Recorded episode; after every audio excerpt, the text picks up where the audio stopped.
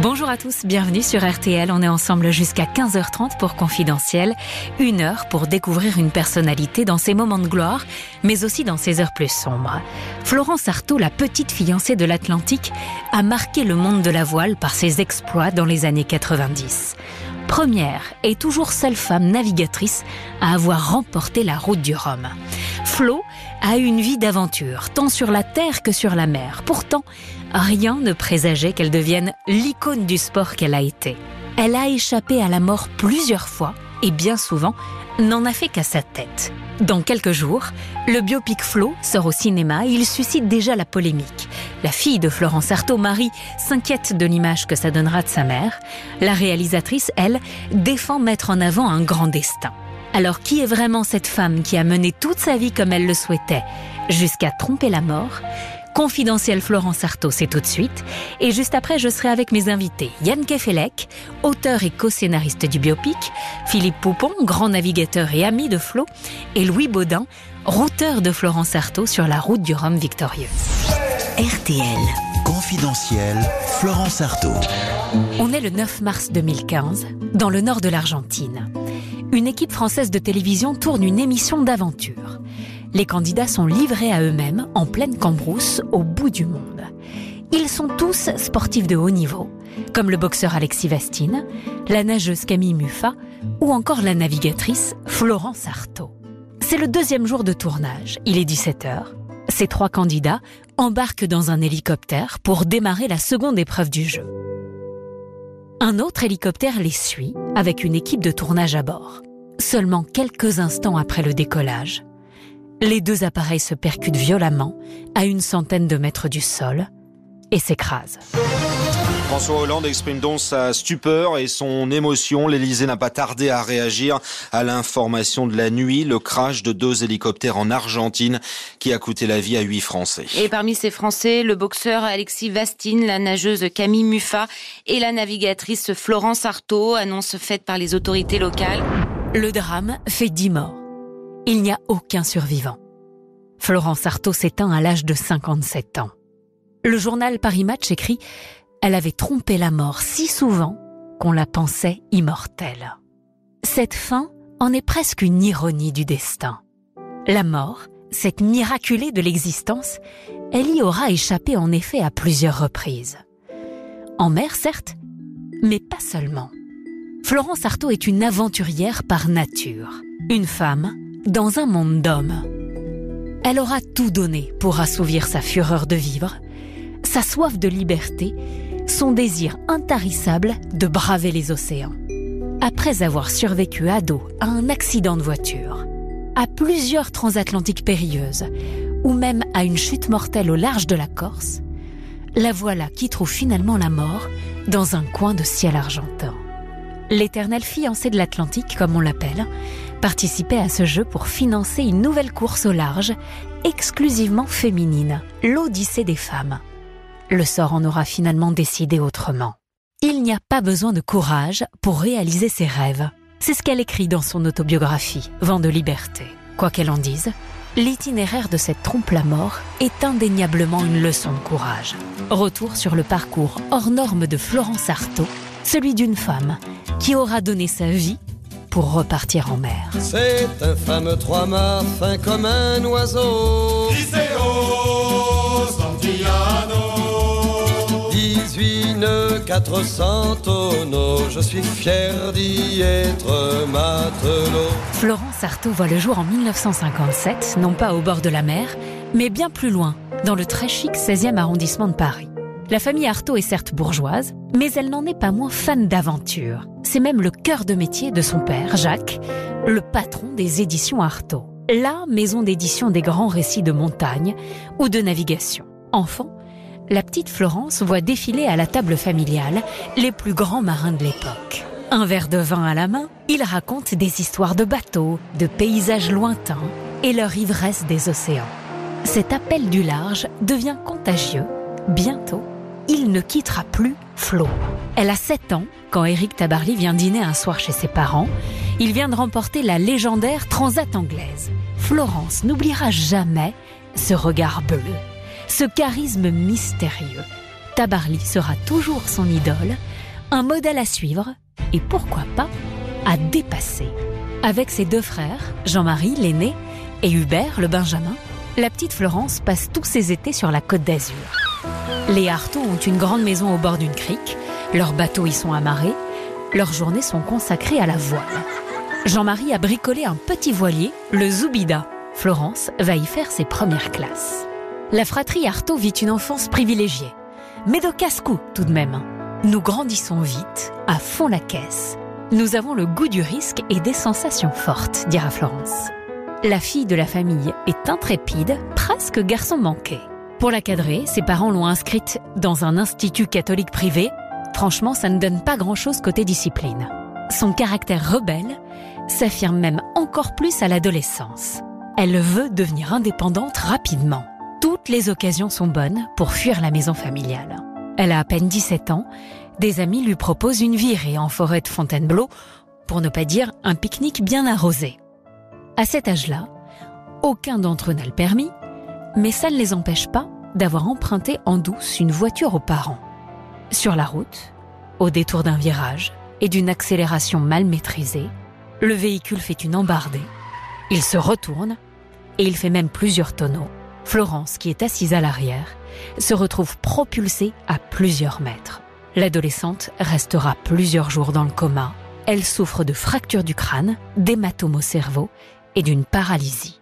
À son réveil, c'est six mois de rééducation qui l'attendent. Elle doit réapprendre à marcher, à parler, à manger, et elle doit retrouver la mémoire. Un véritable défi avec elle-même, mais elle s'accroche. Elle veut absolument remettre un jour un pied sur un bateau. C'est ça qui la motive. Après son accident, qui lui interdit de repratiquer un sport, la mer sera son seul salut. Elle écrira C'est à ce moment-là que j'ai compris la précarité de la vie sa fragilité, son non-sens, son injustice parfois, et le combat qu'il faut mener pour rester digne face à elle. À 17 ans, cet accident de la route, c'est son premier rendez-vous manqué avec la mort, et c'est loin d'être le dernier.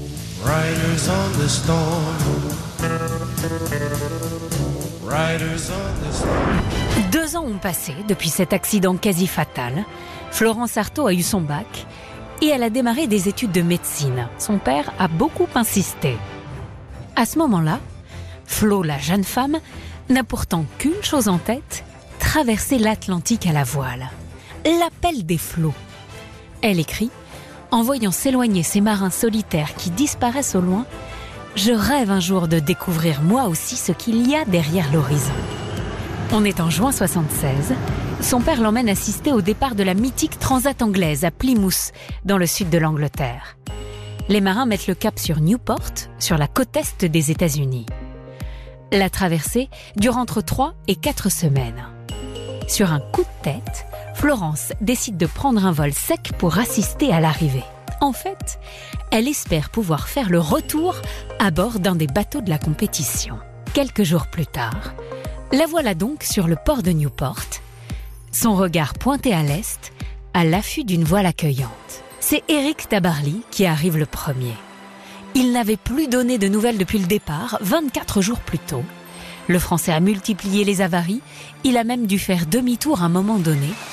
Et voilà que son Penduic 6 franchit la ligne d'arrivée en tête. Autant dire qu'il a pris tout le monde de court. Cette victoire restera d'ailleurs comme l'une de ses plus éclatantes. Florence est toute intimidée par le maître, son idole, et son exploit. Elle n'ose pas lui demander de l'embarquer. La jolie jeune femme décide plutôt de traîner du côté du très chic Yacht Club, qui est juste à côté du port. Un jeune homme, qui vient lui aussi de terminer la course, se présente à l'entrée, à moitié dévêtu. Il est refoulé, Flo lui passe son blouson, ils entrent ensemble. Le navigateur s'appelle Jean-Claude Parisi, et il n'a pas froid aux yeux. Il lui demande cash, Mademoiselle, voulez-vous traverser l'Atlantique avec moi? Ce sera le commencement d'une idylle avec ce marin bourru, mais hors pair. C'est Parisie qui mettra le pied à l'étrier à Florence Artaud. Elle dira La terre ne me manque pas. Je viens de faire connaissance avec mon jardin secret, mon univers à moi. Cette rencontre avec le premier marin de sa vie marquera surtout le début de son histoire d'amour avec l'Atlantique. On est le 5 novembre 1978 à Saint-Malo, en Bretagne. Une trentaine de voiliers sont amarrés sous les remparts de la cité corsaire. Ils sont là pour prendre le départ d'une toute nouvelle course au large, en solitaire et sans escale, la route du Rhum. Les plus grands marins de l'époque sont au rendez-vous.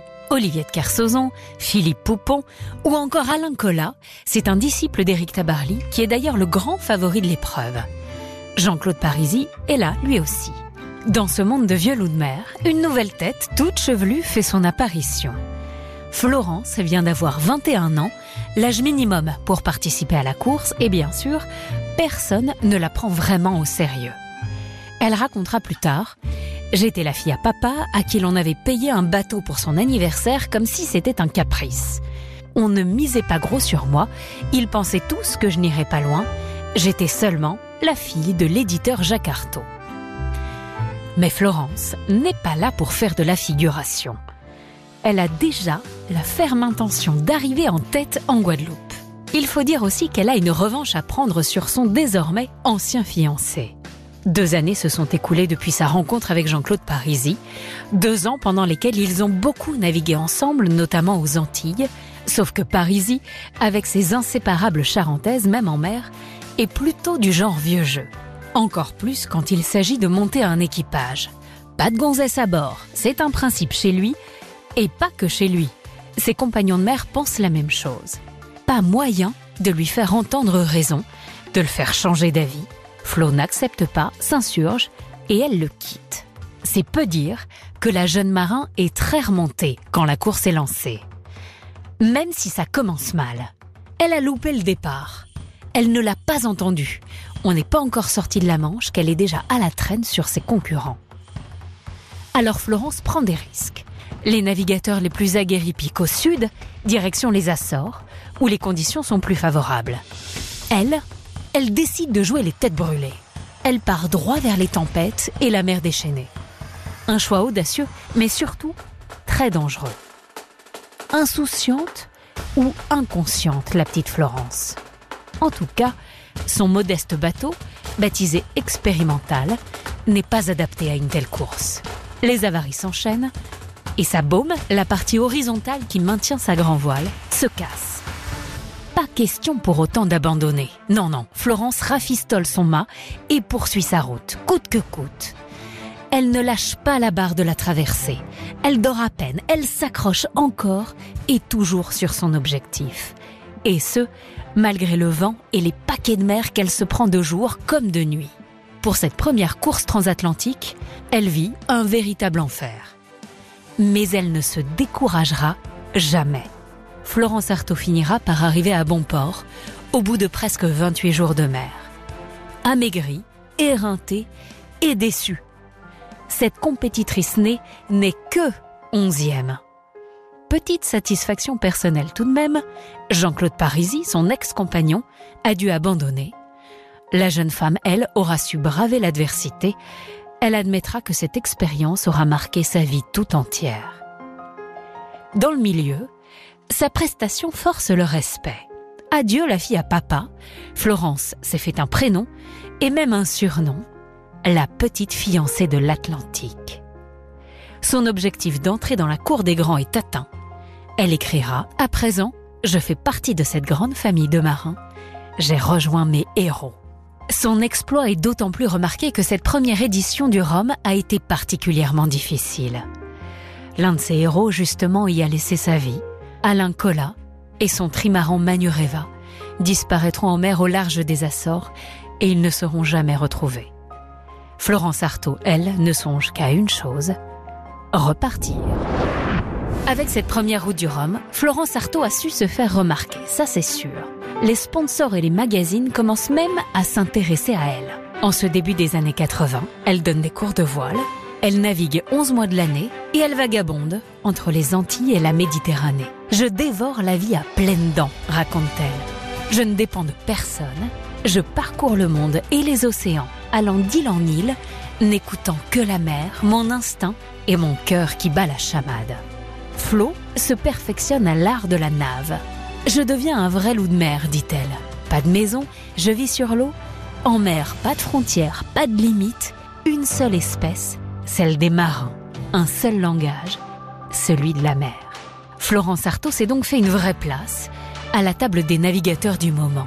Et quand ils sont à terre, ils se retrouvent tous à la Trinité-sur-Mer, le fief des Tabarly, Colas et autres Kersozons. La grande maison d'un copain accueille tout ce beau monde. Elle y vit en famille, aux côtés de Philippe Poupon ou de Titouan Lamazou. Elle lève le coude, plus que de raison, il faut le dire, et rêve à ses prochaines courses. C'est le temps de la fête, le temps des copains et des aventures d'un soir. Florence Artaud a 23 ans, elle veut jouir de la vie. J'ai ma petite gloire, écrit-elle. On me reconnaît dans la rue, dans les bars et dans les boîtes. Tout cela m'enivre, le monde est à moi, et je le tiens dans le creux de ma main. Cette existence sans lendemain, son père ne la cautionne pas vraiment. Les relations entre Florence et Jacques Artaud sont tumultueuses. Cette vie de marin, il n'en voulait pas pour sa fille. Il a même tout fait pour l'en dissuader, je rappelle qu'il la voyait médecin. Cela dit, ça ne l'empêche pas d'être lui aussi ébloui par le talent de marin de sa fille, par son sens du vent et de la mer. Il ne peut pas le cacher, il l'admire. C'est lui qui a financé son bateau pour sa première route du Rhum. Il était présent en Guadeloupe à l'arrivée, mort de trouille et fier comme jamais. Alors bon, il a laissé couler un moment, mais là, ça suffit. Un journal vient de publier un article sur Florence avec cette légende sous la photo. Florence Artaud a un fiancé dans chaque port. Jacques Artaud s'emporte, appelle sa fille et lui demande carrément de changer de nom. Mais Florence ne voit pas vraiment les choses comme ça. En fait, elle n'a tout simplement pas de place pour une histoire sérieuse. Elle a soif d'absolu et d'infini. Elle écrit Aucun homme ne me comblera jamais autant que l'océan. C'est la mer qui m'emporte et me rassure. La vie de couple ne me fait pas réellement rêver. J'ai trop de choses à découvrir. Je veux vivre. L'océan, c'est le grand amour de sa vie. Elle le retrouvera à plusieurs reprises au cours des années 80 pour une deuxième, une troisième et bientôt une quatrième route du Rhum et avec elle une nouvelle occasion de vivre comme elle l'entend et à nouveau de tromper la mort.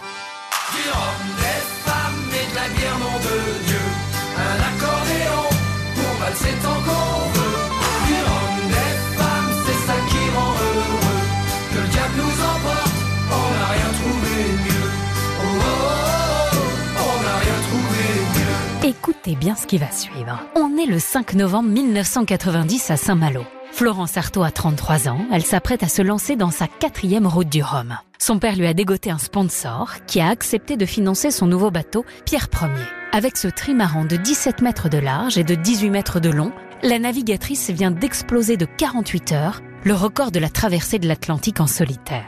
Ce bateau, c'est un gros atout, même si la victoire est encore loin.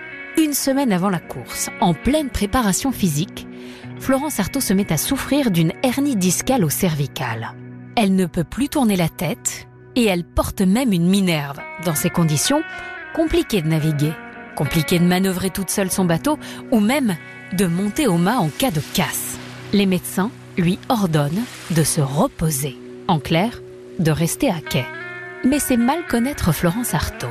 Cette route du Rhum, c'est sa course, c'est son rêve. Pas question de louper ça.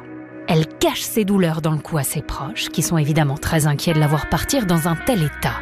La presse, pas attendrie le moins du monde par la minerve de la navigatrice, lui met une pression d'enfer. Le matin même du départ, la une de l'équipe titre Florence Artaud ou la voile déchirée. Sa réputation lui colle à la peau, sa vie d'excès n'est plus un secret pour personne. Mais c'est ça aussi sa soif de vivre, déjouer toutes les limites sur tous les terrains, à terre comme en mer. 3, 2, 1, départ Il est 13h02 en ce jour de novembre 90. Le départ est enfin donné. Ses copains, Philippe Poupon, Titouan Lamazou ou les frères Perron, sont eux aussi sur l'eau. Et ils voient leur Florence partir comme un boulet de canon. Au quatrième jour de course, au large des Açores, la voilà qui passe en tête. Pierre Ier consolide progressivement son avance. La navigatrice est confiante, ça sent bon Florence, ça sent bon. Mais au neuvième jour de course, alors qu'elle fait face à une violente tempête, rideau.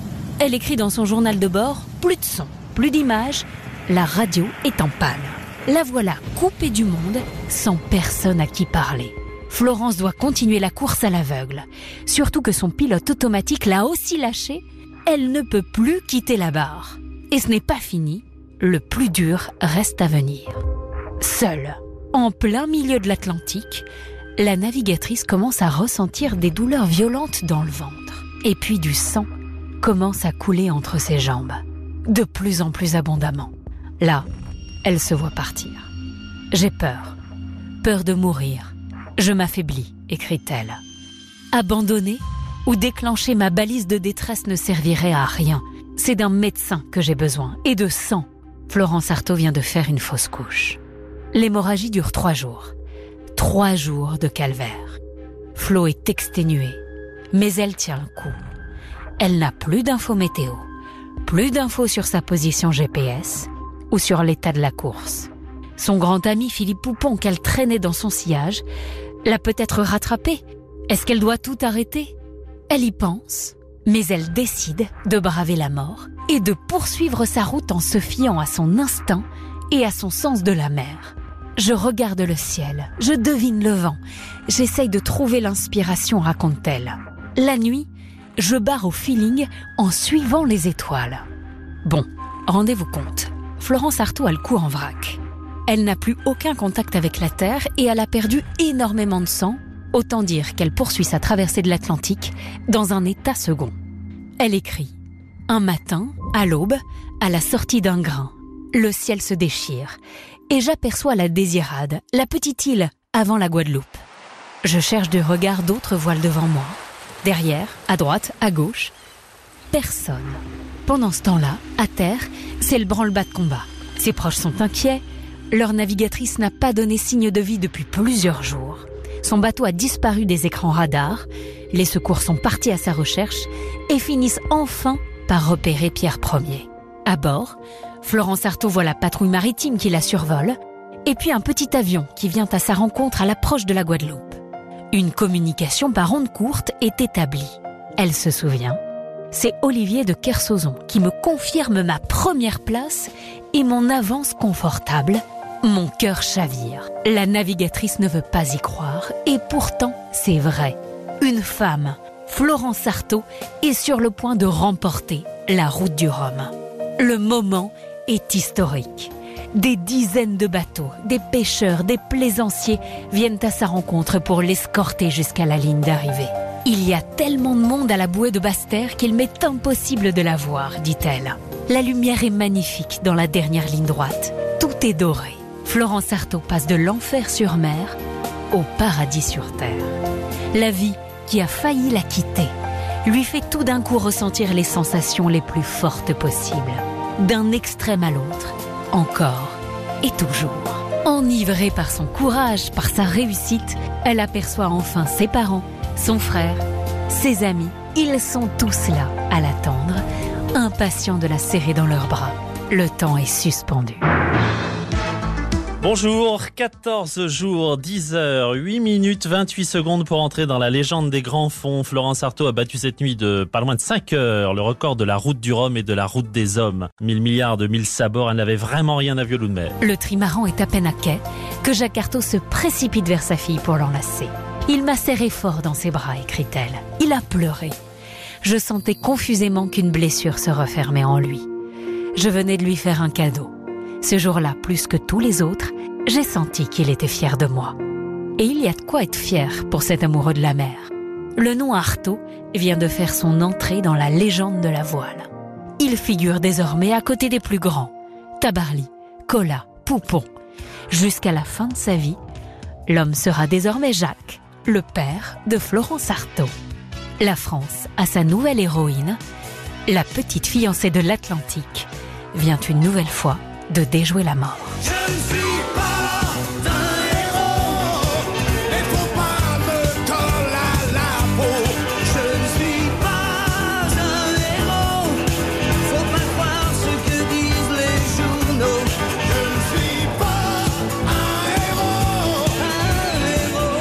Depuis sa victoire sur la route du Rhum en 90, Florence Artaud est devenue une star. Les médias se l'arrachent, on la voit sur les plateaux télé chanter avec Pierre Bachelet, Elle a sa statue au musée Grévin et des femmes l'arrêtent dans la rue pour lui faire part de leur admiration. Face à cette notoriété soudaine, elle n'aspire pourtant qu'à une chose, toujours la même, prendre le large, retrouver la compétition. En 1992, la voilà donc à Plymouth, sur la ligne de départ de la Transat anglaise. Il est vrai que cette course mythique transforme tous les navigateurs qui la remportent en véritables légendes de la voile. Ça a été le cas pour Éric Tabarly, Alain Collat ou encore son complice Philippe Poupon. Philippe Poupon, c'est le dernier vainqueur en date. Et comme lui, notre compétitrice hors norme veut réussir le doublé. Route du Rhum, Transat anglaise, le grand chelem du marin.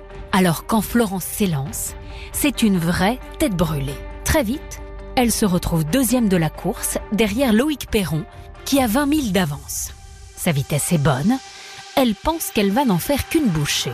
Mais au lieu de temporiser, la navigatrice, dopée par la compétition, relance sans cesse la machine.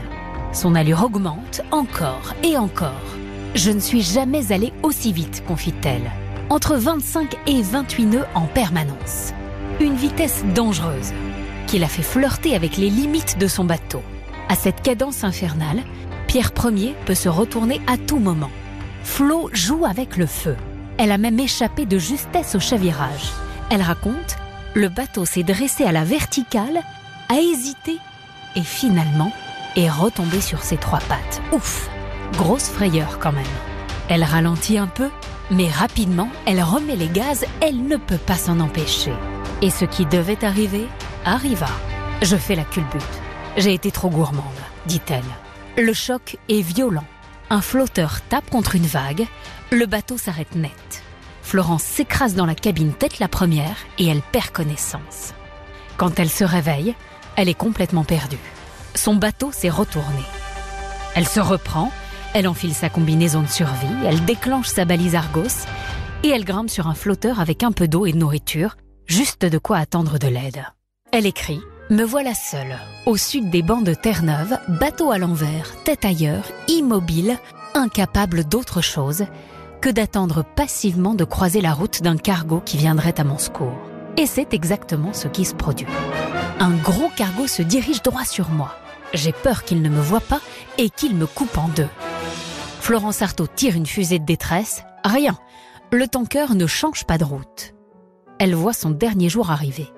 Sauf qu'en fait, ce géant des mers est là pour elle. C'est lui qui a été chargé de la sauver. À l'approche du cargo, L'amarrage est compliqué. Flo manque de se prendre dans les hélices. Enfin arrivée à bord, elle ne peut que pleurer son bateau qui s'éloigne. Surtout qu'une autre mauvaise surprise l'attend, le cargo fait route vers l'Angleterre. C'est le retour à la case départ pour Florence Artaud, au propre comme au figuré. Elle vient encore d'échapper à la mort. Après sa mésaventure sur la Transat anglaise en 92, revoilà Florence Artaud à terre. Les temps ont changé pour la petite fiancée de l'Atlantique.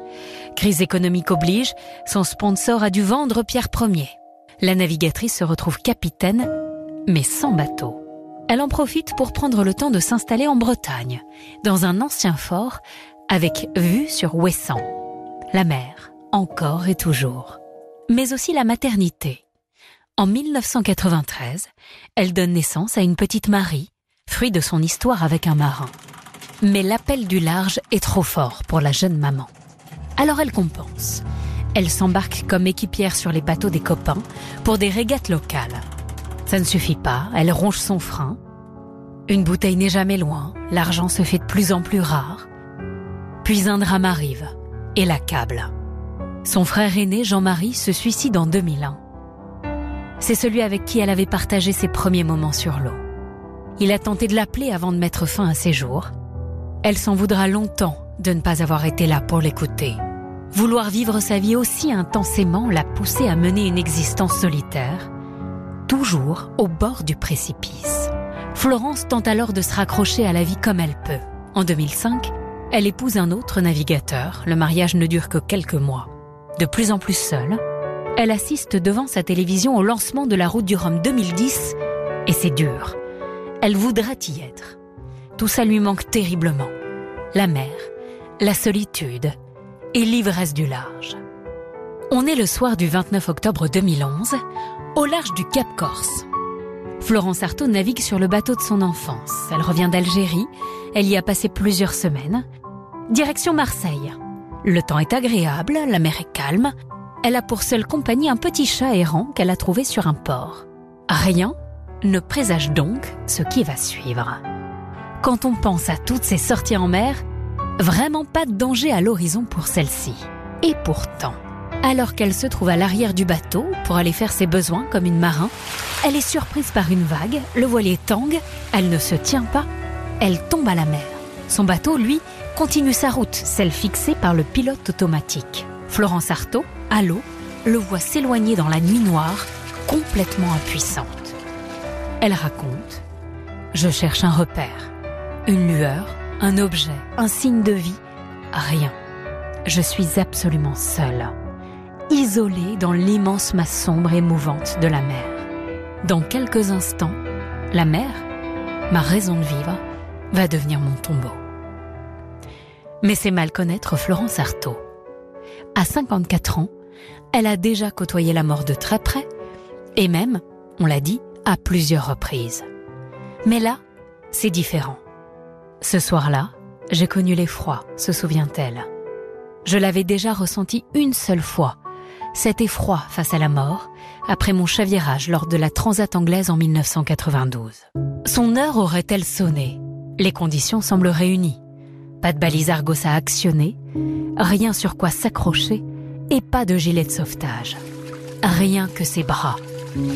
Celle qui connaît si bien ces situations de mort imminente sait pertinemment qu'un homme en pleine mer, complètement seul, n'a quasiment aucune chance de s'en tirer. Qu'à cela ne tienne, elle se met à nager en direction de la côte corse, à une vingtaine de kilomètres plus au sud.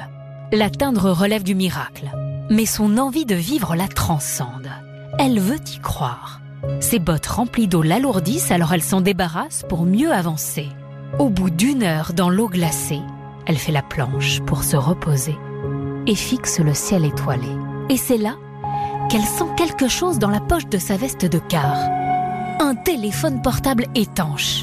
Dans la confusion, elle a oublié qu'elle l'avait sur elle. L'espoir reste mince, mais il renaît. Florence appelle le premier numéro sur lequel elle tombe, c'est sa mère qui décroche.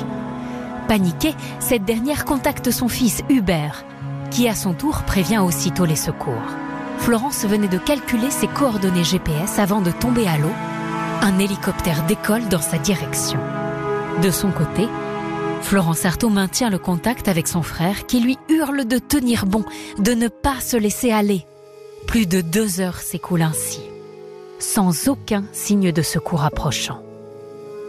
En hypothermie, la navigatrice est à bout de force. Elle commence à accepter l'idée qu'elle va mourir.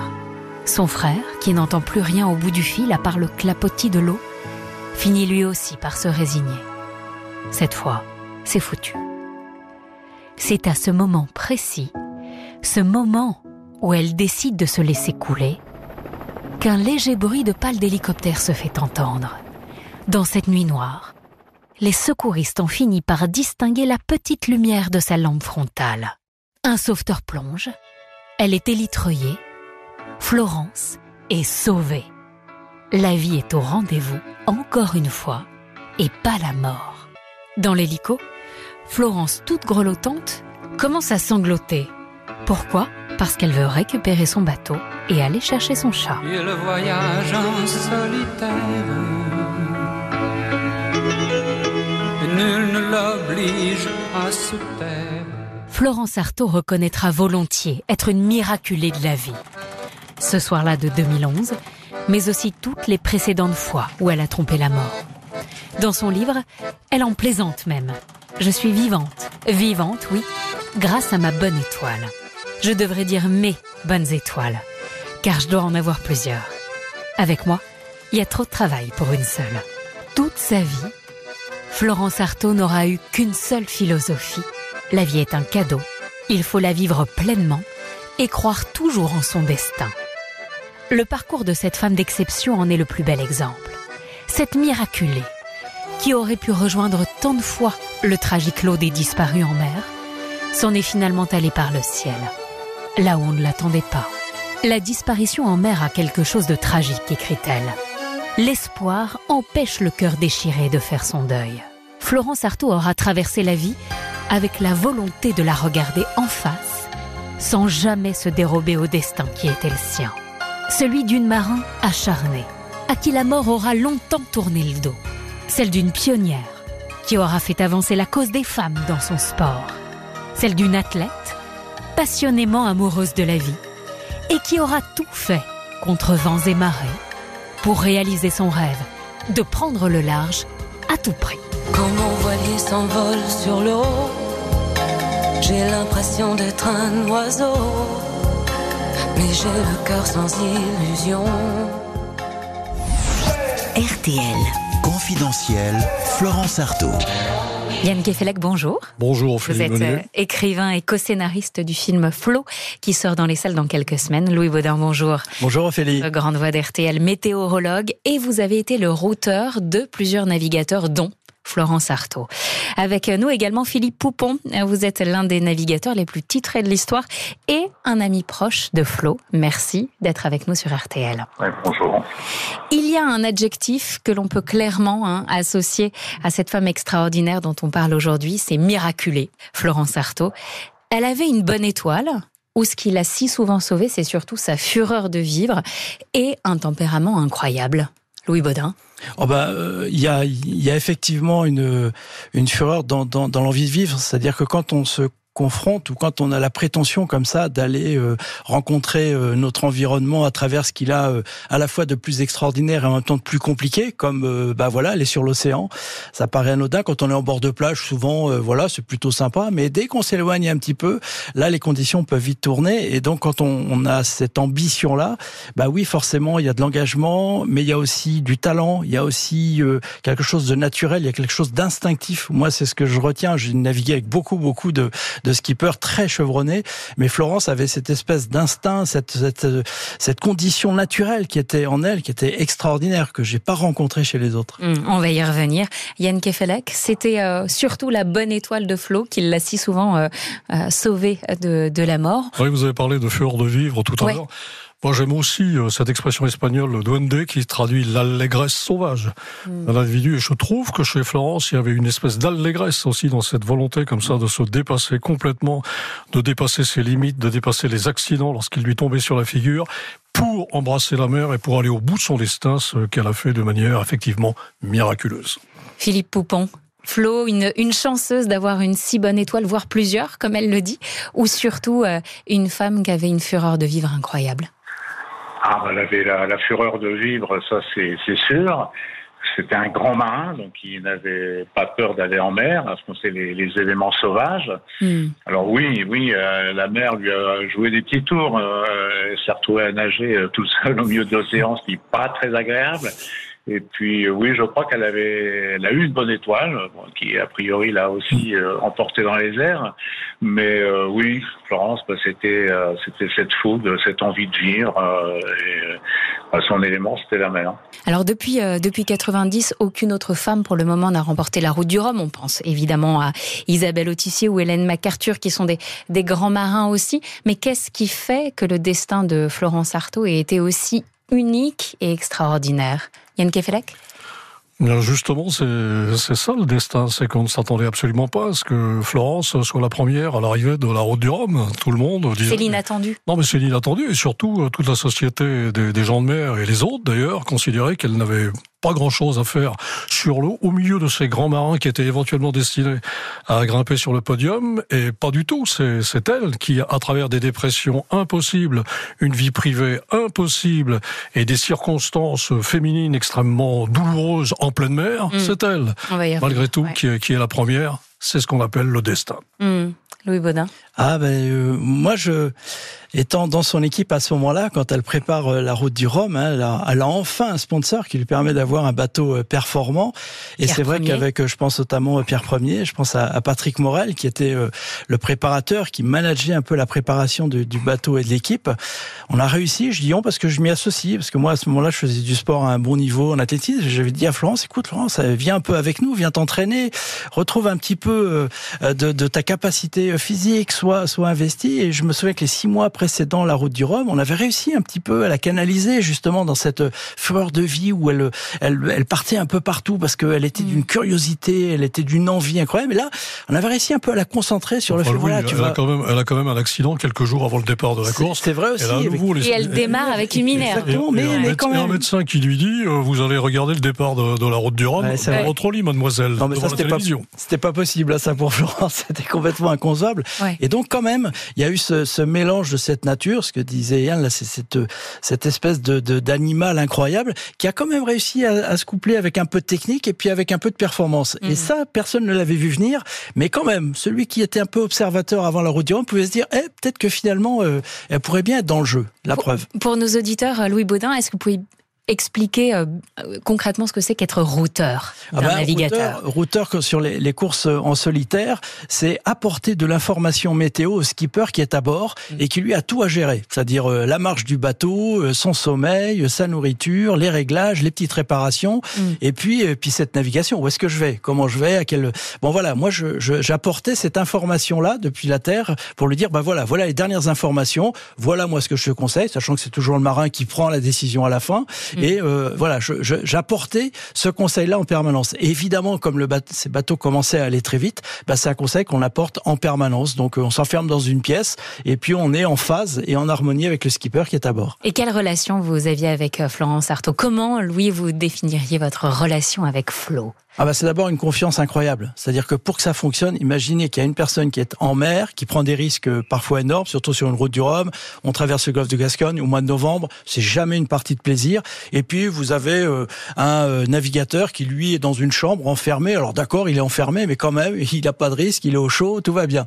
Donc il faut qu'il y ait vraiment une grande confiance, sinon ça ne marche pas. Donc pour moi, c'était faire partie de l'équipage du bateau. Ça a toujours été une condition pour faire du routage avec qui que ce soit, parce que on apprend, on se connaît. J'apprenais à savoir comment elle naviguait, où étaient ses limites ou pas, parce que je là, là, n'en avait pas beaucoup. Et euh, voilà, c'est c'est la confiance. Il faut réussir à avoir une confiance. Et puis ça, mais après c'est instinctif. C'est-à-dire que je sais que la première fois où Florence m'a rencontré, euh, quand euh, elle choisissait son équipage, et ben euh, ça a été au bout d'un quart d'heure. Elle me dit OK. Je fonce avec toi. Voilà, j'étais encore ça. pas connu. Hein, c'est elle qui m'a permis. Elle, elle a vraiment été une personne très importante dans ma vie parce que voilà, elle, elle m'a aidé à sortir, à rentrer dans ce milieu-là, à pouvoir faire d'autres choses après. Et euh, ça a été en un quart d'heure. Elle m'a dit je te fais confiance, on y va. Qu'est-ce qu'il faut pour bosser? Et vous étiez là, vous étiez le routeur de cette fameuse route du Rhum 80. Et du record de l'Atlantique avant. Et du record de l'Atlantique euh, avant. Euh, vous l'avez évoqué, hein, Yann Kefela, qu'il se passe quelque chose, il se passe plusieurs choses assez folles pendant cette route du Rhum 90, mais surtout ce moment où elle se réveille un matin, et, enfin, je sais pas, c'était peut-être pendant la nuit, en tout cas, elle se réveille et elle s'aperçoit qu'elle a du sang, beaucoup de sang au milieu euh, des jambes. Elle fait une fausse couche en mer et pourtant, elle continue. Je suis une femme, je peux je le peux dire. témoigner. Non, mais je peux le dire en tant que femme, c'est quand même difficile de s'imaginer euh, vivre ça et se dire à ce moment-là, non, je n'active pas ma balise. euh, Elle a de failli ce- le faire. Elle a failli le faire, mais elle ne l'a pas fait et elle est allée au bout de sa course et en plus, elle a gagné. Euh, Philippe Poupon, euh, j'aimerais que vous me racontiez déjà, un, à quel moment vous avez appris ce qu'elle avait vécu en mer et surtout, quelle a été votre première réaction? Est-ce que vous vous êtes dit, mais elle est complètement dingue d'avoir continué ou est-ce que vous vous êtes dit, ben voilà, ça, ça c'est Flo Alors, je ne l'ai pas su euh, pendant ni après. Euh, Moi-même, j'étais en mer, donc euh, et, Mm. et derrière elle. Derrière elle, eh oui. Voilà. Et donc, cette histoire de ce qui lui est arrivé, euh, non, je ne l'ai pas su. euh, je crois que ça m'est arrivé très... Très tardivement, très- en fait. très- oui, très tardivement. Non, Florence, ça nous a déjà... euh, Enfin, euh, moi, je la connaissais depuis longtemps, puis c'était une concurrence, mais surtout une amie. Donc, je l'ai vue évoluer dans, dans, dans ce milieu. Euh, mais c'était un grand marin, c'est-à-dire qu'elle a fait énormément de, de, de traversées, de transats, de courses, et sur des supports euh, très différents. Donc, elle a énormément navigué. Peut-être c'était celle qui était le, le passé le plus de temps sur l'eau euh, dans, dans toute notre bande. Hmm. Donc, euh, comme le, le disait Louis Baudin, euh, quand elle est arrivée, la quatrième fois qu'elle a participé à la Route du Rhum, pour cette quatrième euh, édition, bah, elle avait, elle avait trouvé les moyens, elle avait fait construire, dessiner et construire un bateau. Elle avait vraiment mis, euh, euh, et dans sa préparation physique et tout, elle avait mis tous les ingrédients d'un grand sportif pour arriver à cette route du Remel. Elle la voulait cette course. Et puis ce n'est pas arrivé par hasard. C'était, elle avait tout euh, la volonté, elle avait la technicité, elle avait l'envie et la préparation. Donc, oui, c'est pour nous, c'est resté un très grand plaisir de l'avoir gagné. Et, franchement avec beaucoup de plaisir qu'elle soit devant nous parce que on, l'a toujours considérée à notre niveau. À l'époque, être adoubé par euh, vous, Philippe Poupon, ou par un Tabarly, ou par un Kersozon, ça représente quoi? Juste pour qu'on comprenne bien en 1990 ce que ça représente. Elle avait besoin de ça à un moment donné, Florence Artaud, être reconnue par ses pères masculins par ses pères masculins, oui, par tout le monde, parce que... Et par son propre père, Jacques. Exactement. Oui, oui voilà, ça c'est peut-être peut-être plus important. Hmm. Euh, moi, je bon, j'avais pas tout, toutes toutes ces définitions de la vie familiale. Enfin, bon, je les connaissais les parents, mais euh, je connaissais pas toutes les, relations fortes. Et puis c'est très privé. Mais Florence, bien sûr, c'était c'était important pour elle. Euh, son père, vu ce qui s'est passé, on le voit dans le film, c'est très bien raconté. Enfin, le, son, son son caractère de pouvoir dire non à ce que son, son, son père avait prévu. C'est un petit peu comme ça dans toutes les familles. Les, les parents essaient de donner une, une euh, programmer un peu, organiser la vie euh, future de leur enfant.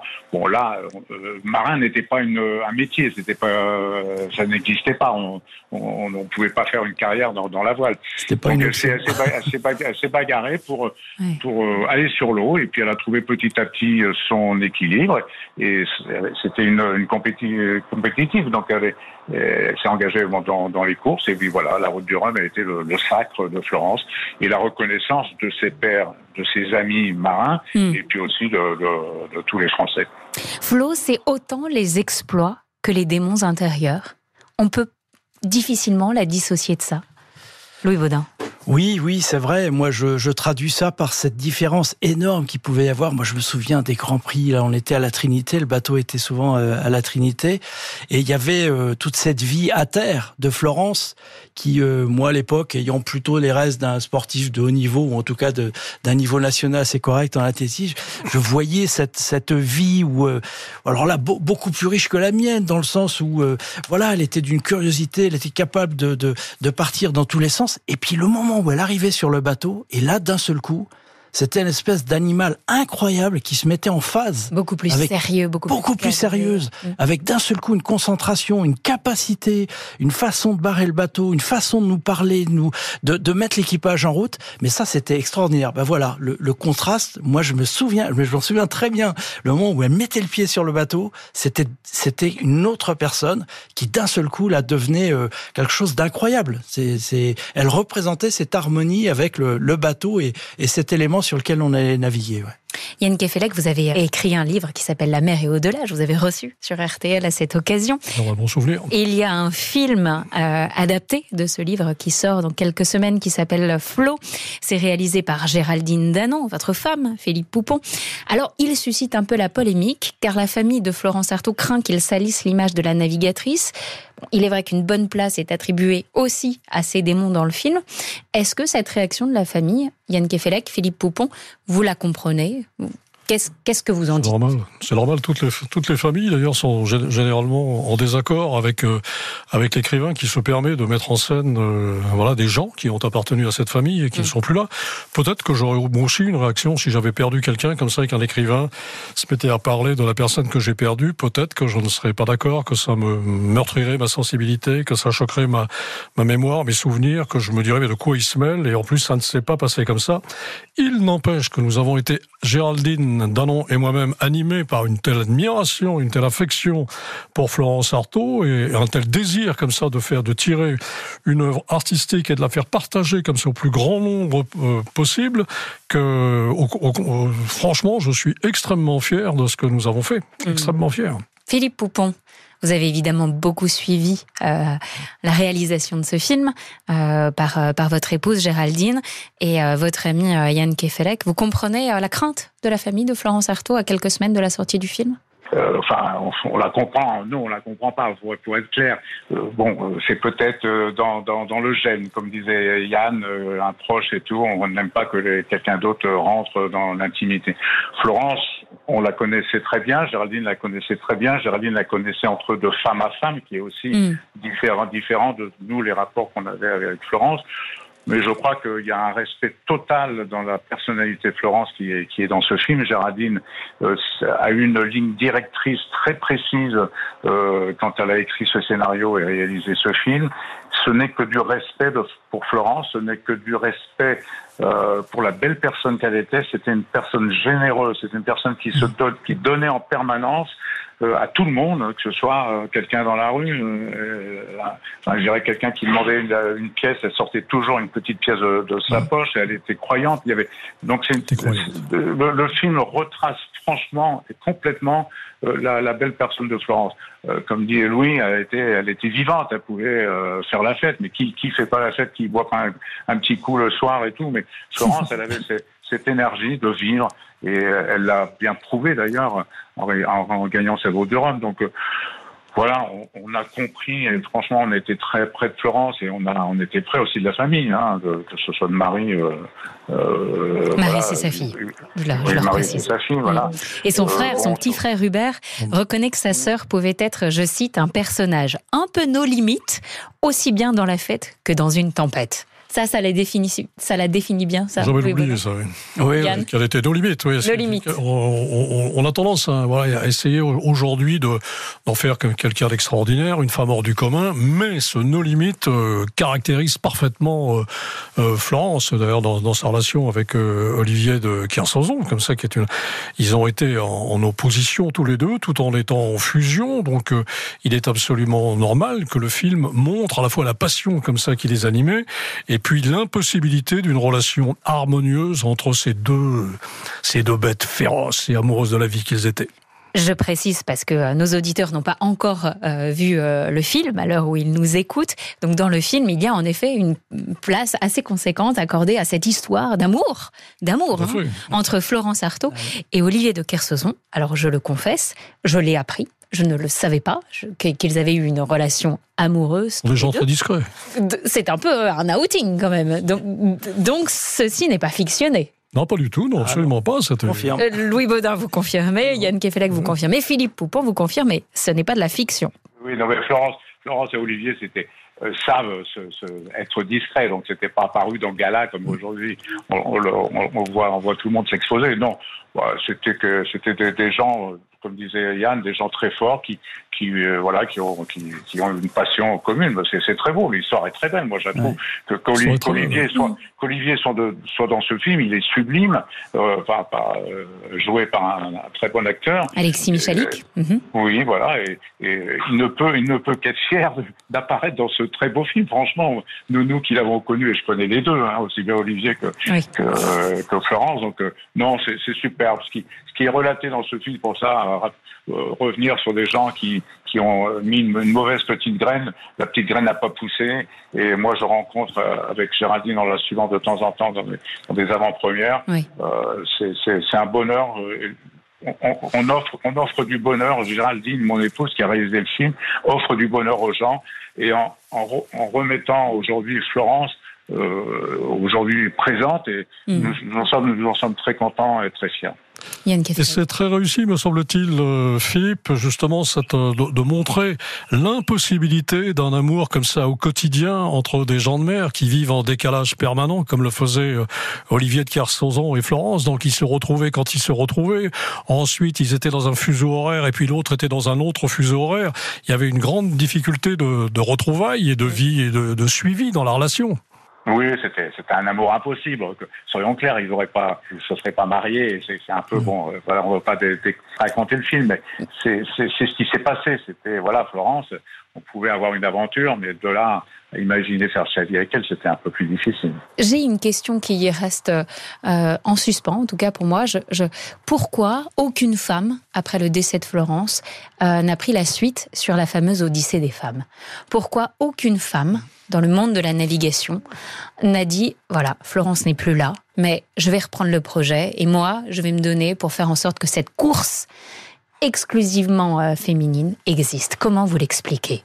Yann Kefelec. Alors déjà, il faut rappeler que cette Odyssée des femmes, c'était l'objectif de, de Florence avant de, de disparaître dans l'hélicoptère, c'est-à-dire une son- course voilà, des, son, des grand, femmes, son, Ouais. son grand rêve. des femmes du monde entier, où les femmes non seulement prendraient la mer, traverseraient la Méditerranée, mais auraient l'occasion aux escales de dire un peu comment comment elles vivaient leur, leur vie de femme, ce que ça représentait. Mm. Mais le projet est sublime. Le projet est Et extraordinaire. il s'est arrêté avec la disparition de Florence. Pourquoi? Philippe Poupon, je ne sais pas si vous avez une réponse à ça. Pourquoi?